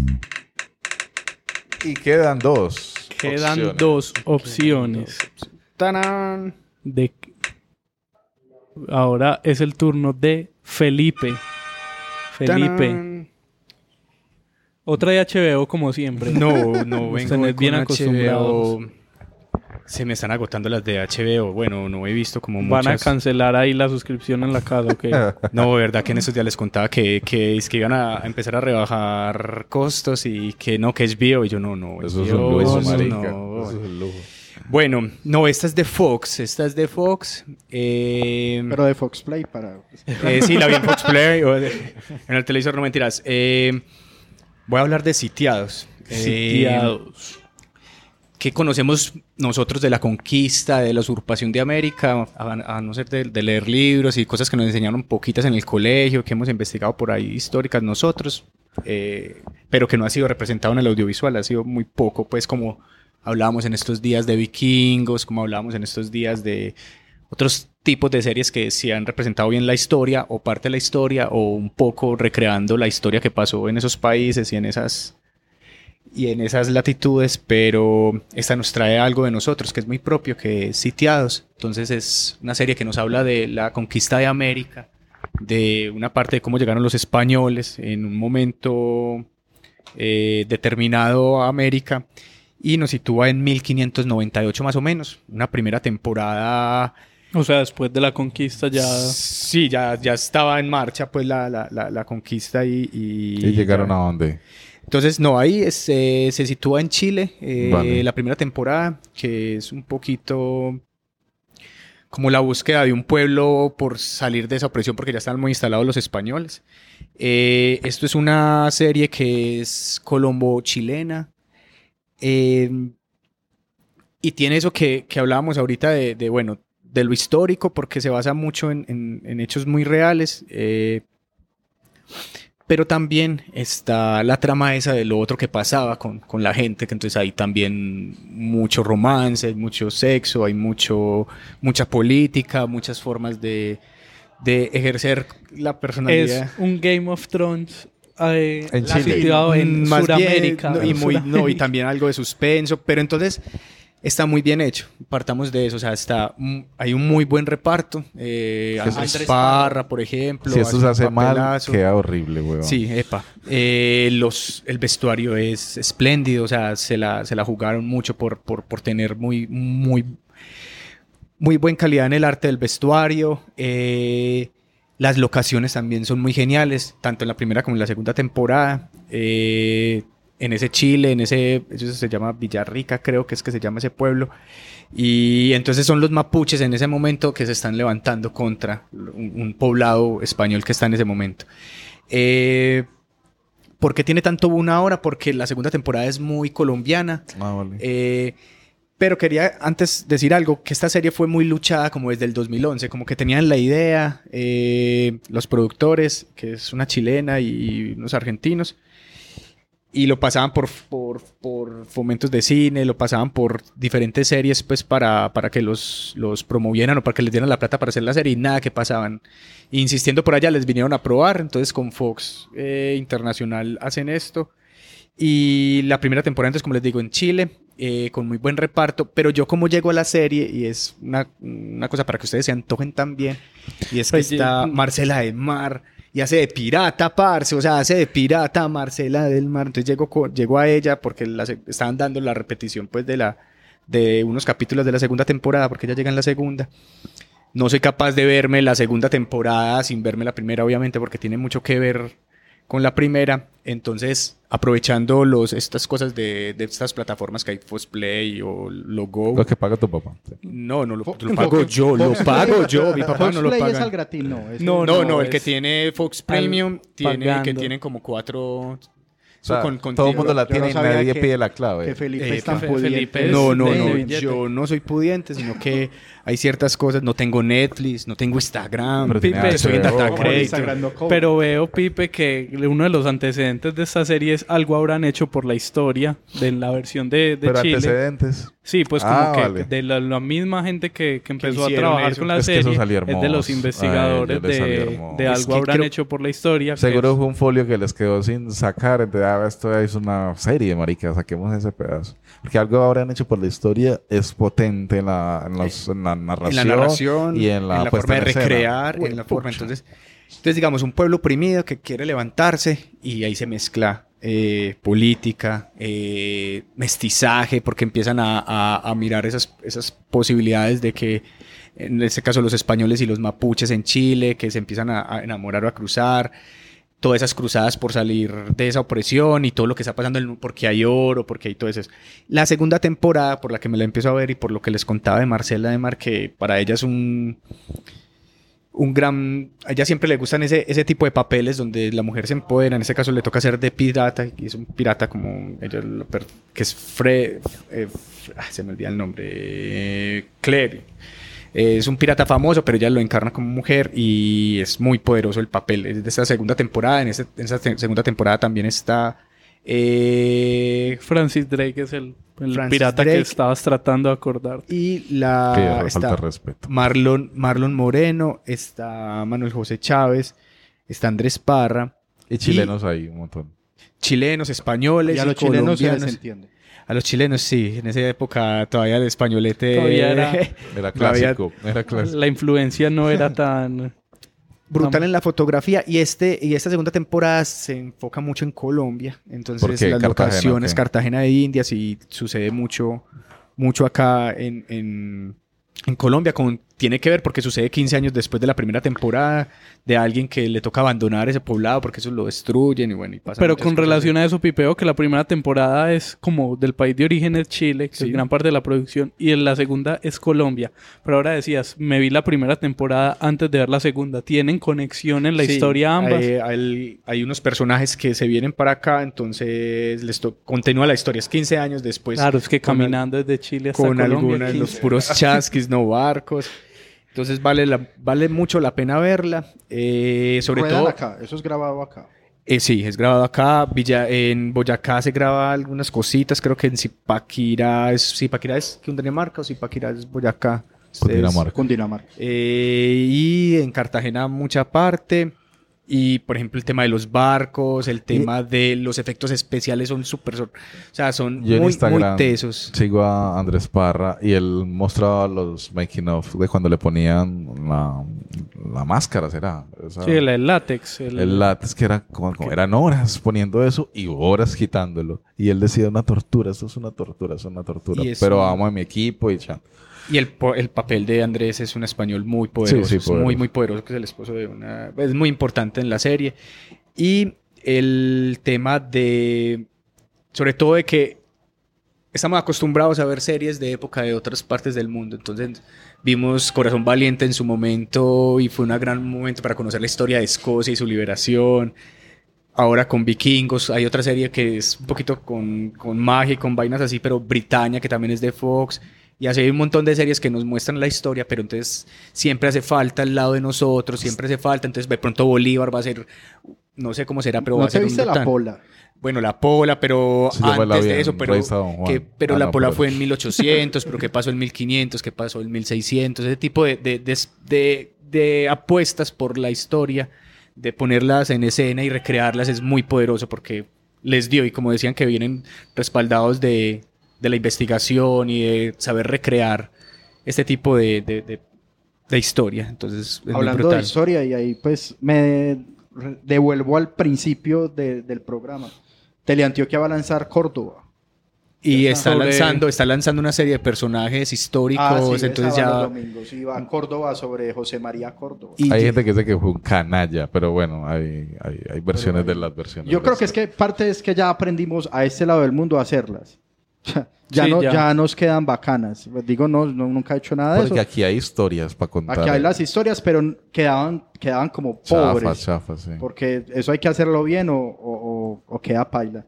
Y ya, ya quedan como sitiados. Bueno, y decídase Felipe con esa ambigüedad, ¿con qué nos vamos al final? ¿De con sitiados o con algo de clímax que dice? No, vamos a escuchar la música también muy bonita de sitiados que la trabajaron también y la investigaron mucho, entonces puede ser el tráiler o escoger una de las Ahí canciones. está, entonces vamos con el tráiler de Sitiados que está disponible en Fox Play y que si usted paga la suscripción como Felipe que tiene a HBO Filming y Fox Play, la puede ver que ya están disponibles sus dos temporadas, cada una con ocho episodios para que la vea. Sitiados. Eso es una buena descripción para Tinder, ¿no? Como tengo HBO y tengo esas vainas. Nada se compara con la primera vez que los vi. Llegaron del norte pisando fuerte como si la tierra fuera de ellos. Esta guerra lleva años, capitán. Tantos que estamos todos mezclados como verduras en un caldo. A estos solo se les aplaca con fuerza y miedo. Se decreta la prohibición de salir del pueblo. Ellos dicen que son el imperio más grande del mundo. Llevamos 50 años guerreando y no han podido con nosotros.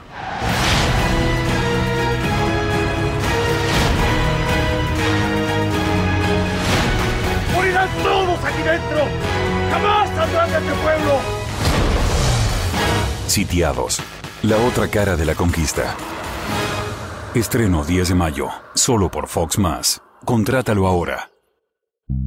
Sin palomitas de maíz. Juan David, llegó la, le llegó la hora. De último. De último. Hola, de último. Eh, una serie liviana. Es para. También para comer. Nah, no, no sé. Es de fútbol. Advertencia, es de fútbol. Se llama Del Sur Sunderland hasta la muerte. Sunderland Till He Died. ¿Cómo es? Till He Died. Es una serie documental. Es documental, la alargada de, 10, de 8 capítulos. Es sobre fútbol. Y la premisa es seguir un año enterito al Sunderland, que es un equipo del norte de, de Inglaterra, que recién descendió de la Premier League a la Championship, o sea que es el campeonato, es la segunda división. Están en, En la B. en la B. En la B, se pasaron por la B, entonces claro, el olfato de- del dueño del equipo era, Ari, que hagamos esto para, para, levan- para mostrar cómo volvemos a la Premier League eh, y luego después del boom de Netflix, yo vendo el equipo, ¿cierto? Esa era la premisa, estaba cansado. Y le salió un descenso, o sea, la, la historia... No subió, sino que- se- fue un doble descenso. Está más. en la Bajo- C. Bajo en la C. O sea, eso es No. puro spoiler, ¿cierto? Pero, pero qué nota, o sea, eso lo sabe. mejor, más dramático. No, eso es horrible porque uno, los, uno comienza los capítulos y es fútbol, es documental de fútbol, cámaras en todos los lugares.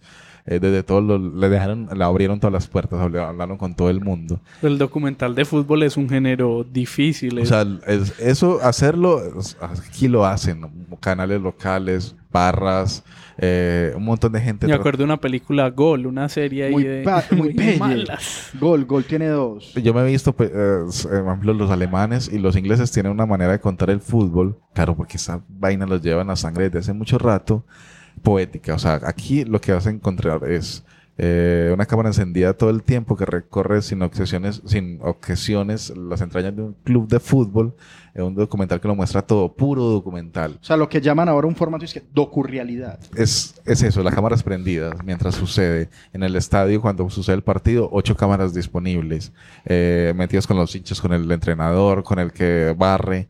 eh, Lindo el montaje de eso. Me quiero imaginar. una brutalidad. eh, hasta, pero entonces, eh, ¿quién lo hace? Una productora que se llama Fullwell. Eh, Seven Tree, eh, nombrada así en honor al último gran éxito de Sunderland. O sea, el Sunderland es como el Medellín, ¿cierto? De, de- de- de Inglaterra. No, yo creía que es como el América. Hace 46 No. años Sí, no queda campeón. Eh, pero entonces la productora es fanáticos, re fanáticos. Entonces, ah, claro, le abren la puerta del club a unos fanáticos. Estos comienzan a grabar todo un año, no importa los materiales, no, grabemos de todo. Y comienza el primer capítulo y eso a volverse a perder, a volverse triste. Eh, Administrativamente un desastre. eh, lo- el, el- el inversor dice no meto un peso más, el gerente dice cómo contrato nueva gente sin plata. Eh, las- los entrenadores, hay dos entrenadores en la serie. Pero Uno- no, o sea, sigue como dos, dos procesos, lo llaman aquí con dos entrenadores diferentes. Sí, sí, sí. Do- con Un proceso se interrumpe y llaman a un salvador. El primero era un salvador, eh, una estrella. Y el segundo, otra estrella superior a la, a la anterior. Y los dos mal, mal. Es un fracaso. O sea, no levantan el equipo porque el problema es como de raíz, de alma. Que se juegue de culos y se juegue de culos el alma. Lo único que están ahí para siempre son los hinchas. Pero entonces le pasa a uno también con la serie, que uno, que chimba, y comienzan a ganar y vamos a subir. Y yo uno- uno también. Te volviste hincha del Ya- Sunderland. Ya, estoy apostando por el Sunderland en, en W Play. Play. Eh, y, y pero uno comienza a derretirse, marica. Uno, fue puta, otro perdió a otro, lo golearon. Pero es, la- es por la madre". forma de hacerlo, o sea, porque por lo que veo es... Pero o es lineal, o Es sea, entrevista, sí, pero sí, más sí. el hincha, pero, Pero, más el estadio, un, pero truco, más- un truco que voy a realizar, que es una súper fácil, yo no había pensado en eso. O sea, cada capítulo cogen dos, Dos personajes. dos personajes y avanzan ese capítulo. Siguen hablando con el resto, que es un universo. Pero son protagonistas. Esos dos Vuelven a personajes, dos, pero entonces los de la cocina. Dos hinchas que compraban bonos desde hace rato. Eh, el entrenador y el... eh, Y el otro. utilero es. Pam, pam, pam, pam. Parce, van avanzando las, Entre la todos. serie documental a muchas voces. Claro, el, el último capítulo es un coro que donde hablan todos. Pero, marica, no es para uno... O sea, es... es la promesa es que vamos para arriba, pero te vas hundiendo y el equipo se va hundiendo. Y es un desastre, pero es un desastre divertido porque te ríes de lo absurdo que le... ¿Cómo pierden así? ¿Cómo se les va ese marcador si estaban ganando 3-0, marica? Pero está toda la poesía ahí metida. Está todo el hincha que comienza... Que es- vuelvo y digo que es el Medellín porque todos saben que van a perder, pero en la mitad de la temporada tienen ahí. que abonarse. Tien- Y todos se abonan. Hay o que sea, creer en algún O sea, es momento. una fila como si fueran a comprar eh, el último iPhone para comprar una, una- un Un abono del equipo de un que equipo que. Lo que es la fe. Marica, la- el la amor. pasión. O sea, y además Sunderland es un, uf, un Es un puerto, grande. es un gran Pero puerto. ya no es tan grande como antes. Entonces todos están sin empleo. La única, eh, como el único santo que le prenden velas es al equipo Al de equipo. fútbol que me da alegría. Y cabrón, pierdes. O sea, le- es todo, todo el mundo triste en la ciudad. Eh, tiene, tiene 177 mil habitantes. O sea, eso es como Manizales, pues más o menos. Y, y claro, la historia termina mal, pero no importa el spoiler. eh, sobre todo aquí vamos a ver fútbol y a enamorarse del fútbol otra vez. El fútbol como de, de base, pues, de pasión, de huevas, como decimos aquí en Colombia, como, como terminan dependiendo mucho de la cantera, de gente de 19, 20 años, porque los grandes fallan, están lesionados, o, no quieren- o realmente no quieren jugar. Y bien, este equipo es un desastre, yo me voy a ir para otro equipo, se van y abandonan y abandonan y abandonan y abandonan. Re bonito, o sea, creo que, que a la gente que no le gusta el fútbol, pues no se lo vea, ¿cierto? Yo creo que el fútbol tiene un valor gigantesco por lo que dije ahorita, que es al final, no uno, uno por lo menos está en unas esferas de, de- de trabajo y amistades, pues que lo, lo tienen como feliz a uno, pero hay gente que solo depende del equipo de fútbol, que te lo haga alegre. Trabaja como obrero toda la semana para comprar la boleta, que en, en Europa sí es caro una boleta de fútbol, y eh, esperanzados en un equipo de fútbol que ruede un balón y se meta un gol a una malla y, cierto, esos son dos 22 hueones detrás de un, balón, pero como ¿Qué hay detrás? pero como a uno nos gusta el fútbol y como nos gusta la vida, entonces por detrás hay todo un pueblo. Claro, ¿cómo no? Las, ¿Cómo no le da como ver a uno si la señora que le sirve a los jugadores de, eh, el almuerzo, la chef, está llorando porque su equipo perdió y ella no los alimenta? Son sus hijos, ¿cierto? No, y, y muchas veces ese tipo de documentales son con los logros. Ay, vamos a seguir al equipo y los llegamos hasta que es campeón. Entonces es la historia, pero rara vez vemos ese es otro lado. El de- lado el lado triste es siempre es el de la- documental del campeón. Ay, ¿cómo llegamos allá? ¿Cómo- Yo pero creí acá que es iban, no, iban a, una chimba. no iban a dejar de grabar porque todo se iba empeorando. Y en algunos momentos, donde la cámara siempre estaba prendida como... O descendieron para el documental. No, eso sería muy Claro, cabrón, una jugada ahí narrativa. A mí me parece que el fútbol, pues el fútbol, lo que nosotros llamamos fútbol, no se ha explotado audiovisualmente como debe En ser Colombia, en esas en historias. Colombia y en Medellín, porque yo Argentina creo- son pero, brutales. Yo tampoco. Pero, porque por ejemplo, Y ESPN, documentales. por esas esos días del Super Bowl, yo decía, yo no tengo ni idea de eso. No me gusta el fútbol americano, no, me lo han explicado 200 veces y nunca lo entiendo.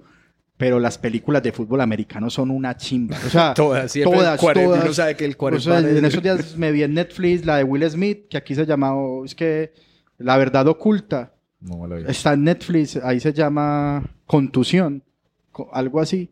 No, qué película, y es de fútbol americano. Hasta la de Adam Sandler en la cárcel, que es de fútbol. Sí, sí, sí. Es buena. Y, y uno, películas hollywoodenses, de, como allá no juegan fútbol, entonces es gol. Tienen. Y es una pelle.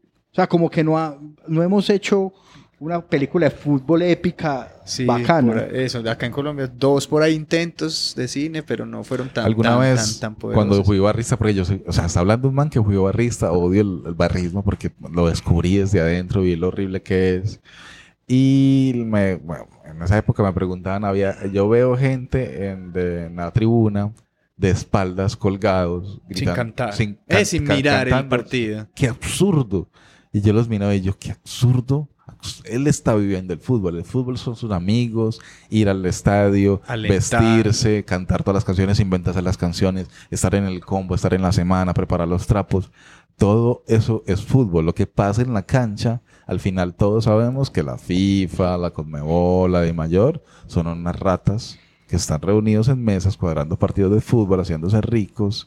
Eso ya está comprobado siempre. O sea, eso es una mierda, eso está cuadrado. Y no sé por qué apostamos, porque sabemos que eso está todo manipulado. Pero lo que pasa alrededor, que es la cultura, que es No, la, y la pasión, pasión, eh. eso es el fútbol. Entonces, ¿cómo, ¿por qué nos equivocamos nosotros cuando nos acercamos al fútbol? Porque creemos que es el narrador, la emoción del gol. Aquí en esta serie, el gol lo cuidan mucho, o sea, como que te lo guardan mucho para que cuando golpeen la malla te emocione mucho, porque realmente eh, lo importante es el resto de vainas que pasan, ¿cierto? Entonces, súper recomendado, es corto. Fox tuvo algo similar o no.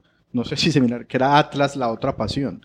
No sé si la llegaron a ver. No, y fue temporada, como seis temporadas. De Y nunca subió, o sea, era en la D, era de la D. ¿no? iba bajando y, y era, siempre. un- y era documental eso, documental, Sí. entrevistaban, lo seguían. Juanse, el que estuvo en el podcast pasado, súper fanático de Atlas. Es- hay- Por culpa de eso. La historia de. San Pa- del, del San Pauli es San alemán, Sí, San también hay Ah, al San hay, documentales hay dos por ahí. documentales preciosos que deberían de verse. O sea, yo incluso yo los tengo, yo se los roto, manden el correo.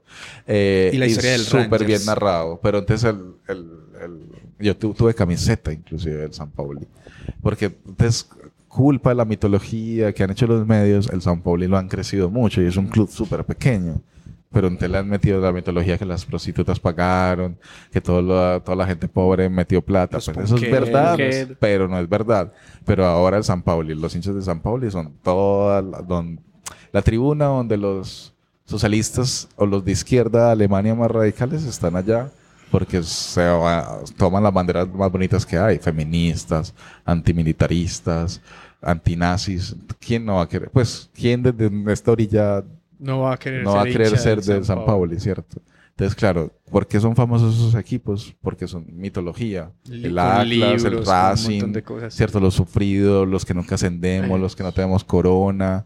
Esos, eh, uno siempre cuando prende un partido de fútbol desconocido, que no es su equipo, uno siempre le va, ¿quién va perdiendo? Ese, y no, yo voy por ese. Al débil. Al débil, porque es el, Como uno, el que se parece a uno, ¿cierto? Entonces, ¿de cuál colombiano van a hacer la serie? Ahí está para Ahí que... está, hay El. Pereira, el El Deportivo Pereira. Pereira, No, weón, el ya. Magda- Unión Magdalena. No, ya subió. El Pereira, ¿cuánto lleva ahí? ¿El Magdalena No, está dónde? Ya, Nada. la, ya La- subió, sí, pero ya. el Pereira, weón, lleva años y, y llega a la final y no puede. Y ahí tenemos el El golaxista que Fortaleza. van a Me escuchar. parecía que Fortaleza Con era un equipo como bacano ahí. ¿Y cuál era el que tenía con estos empatía. community manager? Fortaleza, Fortaleza. Ah, Éramos vale, hincha de Fortaleza. Ahí está para que busquen el equipo y le hagan la serie. Nos vamos con el tráiler de del Sunderland hasta la, Hasta la muerte, muerte. que está en Netflix, ocho capítulos de 40 minutos más o menos. Pues 35 a 50, nunca pasan de 50 minutos. Ahí está para que la vea si le gusta el fútbol. My favourite player when I was growing up was Niall Quinn, so my firstborn son, I decided to call Niall after Niall Quinn. Sunderland is a massive, massive footballing city. And a shot blocked. Honeyman. Penalty. Penalty. The last 10, 12 years, we've been getting the Premiership. So penalty now to Sunderland. Chance to pull a goal back. Unfortunately, it's just went wrong. Another manager gone. Another relegation. The problems run deep. Let us pray for Sunderland Football Club and for our city. It's not an opportunity if you don't take it. And the problem with opportunities is they're always hard work. And that's why a lot of people don't take them. Guide us in our love for our city and our club, for it is a love born out of passion. Help us through our anger and our fury when our team is not performing as best it can. Pathetic. We're sick of it. We can't walk away from this football club because we were born here, we were bred here. This football club is in our blood. Dear Lord, help Sunderland because the success of our team leads to the success and prosperity of our city. Amen.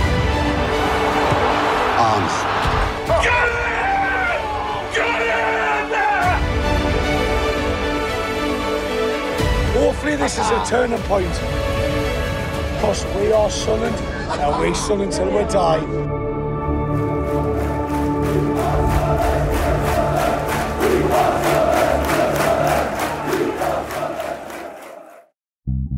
Sin palomitas de maíz. Y para terminar el episodio 8 de Sin Palomitas de Maíz, un recomendado también de Netflix, un documental que ha dado de qué hablar en estos primeros días de 2019. Se llama Fire y es un documental muy divertido porque uno debe sufrir mucho a influencers y a gente que se deja guiar por las redes sociales. Ah, la fiesta. Daniel Claro. lo vio, una Más fiesta. A esa le tenías que haber sucedió. pegado al tema de Joe. Porque va por la misma, o sea, de estar publicando todo y de estar creyendo vidas y creando vidas ficticias. Eh, es impresionante. o sea, uno, uno sufre, pero disfruta eh, que, que se les haya ido todo. Tengo de conocidos culos. que tuvieron familiares que pagaron plata. que pagaron plata para ir a... Sí. Eres un documental, pues la, la premisa es como seguir una gran fiesta que sucede en una isla en Bahamas que cuando se lanzó la promocionaron como la fiesta en la isla de Pablo Escobar en Bahamas y que finalmente resultó siendo un desastre. Entonces desde con ese punto de partida empieza uno a ver el documental y se da cuenta de todo lo error que había enorme detrás en la logística con los con los músicos que, mm, Es que les- los engañaron. No había Pues, nada, o sea, no es había como, nada. como si nosotros cuatro, no sé qué, qué hayan hecho ustedes, no- nosotros cuatro dijéramos, eh, muchachos, ¿qué les parece si vamos a volar un avión ya? No, O sea, ni ninguno sabe volar un avión. Ni idea de nada. Y, ah, listo, hagamos un festival, va. O sea, y no tenían ni idea de cómo se hacía un festival y desde ahí todo. O sea, como que vamos a hacer un super promo y vamos a contratar influencers. Eso que, que nos o sea, Que le- digan que las mejores modelos, los mejores, pues digo, todos los amigos que son bonitos, que tienen buenas cámaras, vamos a ver un gran video promocional para vender. Deberíamos, por, la- por ejemplo, la temporada taurina de Medellín 2019, armémosla nosotros aquí. Hacemos unos videos y vendemos unos abonos y nos desaparecemos. Es como si hiciéramos eso, yo creo que. Y Ahora, el documental se disfruta. Pues es, por es muy teso se- porque ellos mismos documentaron el, el desastre. Sí. O sea, yo no sé quién habrá cogido todo el material. Bueno, con esto armamos un documental, aunque sea. Y libramos. algo. Eso, porque, porque es todo grabado en tiempo real Es de cómo todo se iba a la mierda. Es muy charro porque el, el man que está detrás de eso es un man que se llama Billy McFarland y en el, el documental dicen que contrataron unos manes para que siempre los grabaran a ellos, pues como para que estuvieran detrás de ellos y en todos los momentos. Y uno empieza a ver que, que, se, que graban eso y que pasan los días, pasan los días, cada vez está más cerca la, la fecha del festival y no hay nada. Y el punto de quiebre del documental y por lo que tal vez pues como lo como lo que uno espera cuando lo está viendo es cuando llegan todas las personas que pagaron mucha plata y que no se encuentran nada. 10 mil dólares. No. 25 mil dólares. Eh, Había boletos. y habían, sí, habían boletas de unos precios absurdos y que podía seguir O pagando por tener experiencias dentro de, de experiencias ficticias dentro de la isla. Creo que Dios es un reflejo muy cercano a lo que estamos viviendo al Es un reflejo muy cercano a la gente que se va a Cholón en un yate alquilado a tomarse fotos, creyéndose millonario un fin de semana. Eh, O sea, esa es nuestra versión Sí. colombiana. Yo- Eh, Pero es un visaje muy Disfrutaron grande. eso es por, porque la gente sufrió. Por ¿sí? el Claro, morbo, sí, claro. es un Pero- poco de envidia de cómo, cómo es eso de mm, ego de clases, no sé cómo llamar. O sea, perdieron plata. Exacto. Yo le, le leía a 9000X en Instagram que está migrando hacia esa red social que ese que mm, Fire es como el, el punto cumbre de esa serie de, de famosos, de influencers que empezaron con Paris Hilton en algún momento que era gente que, que tiene una fama por nada, pues como que simplemente es como... eh, Soy una inútil. Exacto, soy, soy inútil, pero tengo fama, tengo seguidores y que ahora todo el mundo quiere ser eso y llegan a este, al punto cumbre de la estupidez de por querer aparentar pagar una farsa como esta. Que Ahora, el error de ellos fue que a los influencers les dieron un billete por promocionar la fiesta y luego le cayeron a bueno, y que te- usted está promocionando esto y esto es una, esto es muy paila. Eso no es nada, Y eso no es nada. Y me di dice. cuenta también por eso que hay, pues lo mencionan ahí, que había una empresa o que hay una empresa en Miami que te cobra 3 mil dólares eh, por una sesión de fotos para Instagram de una vida de lujo. Que- en aviones y en... Sí, o sea, Ya- ya ¿a dónde llegamos? Las chicas pidiéndole de 15. Ese es el Ese es el, ese es el sí. regalito. Y hay otro que se suma a eso, que, para que lo que es el ¿no? de Hulu. El de, no, no. Ah, bueno, Hulu también hizo Bueno, el Fire. Eso, hay uno como el, hay un, uno en Netflix que se llama Fire. Fire. Y hay otro que también eh, que, que está en Hulu, que tiene una entrevista con el, eh, como la mayor gran diferencia, con el fundador, con el señor McFarland, que se llama Fire Fraud. Están los dos y como que se complementan muy bien. Y hay otro que... Ah, no, pero pues que tiene que ver con el tema de influencer y este mundo loco que es de American Meme. No lo es he un visto. ¿Ah? Es un Un documental. documental donde explican toda esa tendencia de los influenciadores, con Paris Hilton como la percusora del mundo influencer. Eh, píllenlo porque eh, yo creo que lo mejor que puede pasar es que nos cierren Instagram de una vez, pero bueno, También está en Netflix de American Meme. de American ¿cierto? Meme. Muy bien, entonces gracias por nada a Paris Hilton y a las Kardashian, pero a los que nos oyeron muchas gracias, a Daniel por venir y sobre todo escuchar este podcast y ya si usted nos oye y también quiere venir, alce la mano, escríbanos, búsquenos en Twitter o en Facebook y por aquí le, le abrimos puesto para hablar de series y de cosas. Eso es todo. El episodio 8 de Sin Palomitas de Maíz. Gracias a Santiago Rendón que le pone voces de vez en cuando a este podcast.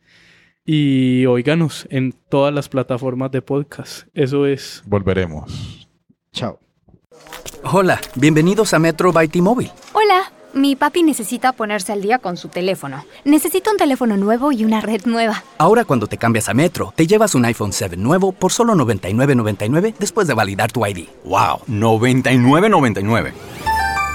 Requiere transferencia del número elegible que no está activo en la red de T-Mobile o activo en Metro en los últimos 90 días y validación de ID en una base de datos independiente límite de 4 por cuenta hogar solo para el modelo de 32 GB. Visita la tienda para más detalles, términos y condiciones. Cámbiate a T-Mobile y llévate dos líneas por solo 90 dólares y dos nuevos iPhone 11 por cuenta nuestra.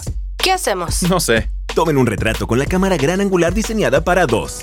Cerré los ojos. Toma otra. Apúrate y llévate dos líneas por 90 dólares y dos iPhone 11 por cuenta nuestra con intercambios elegibles.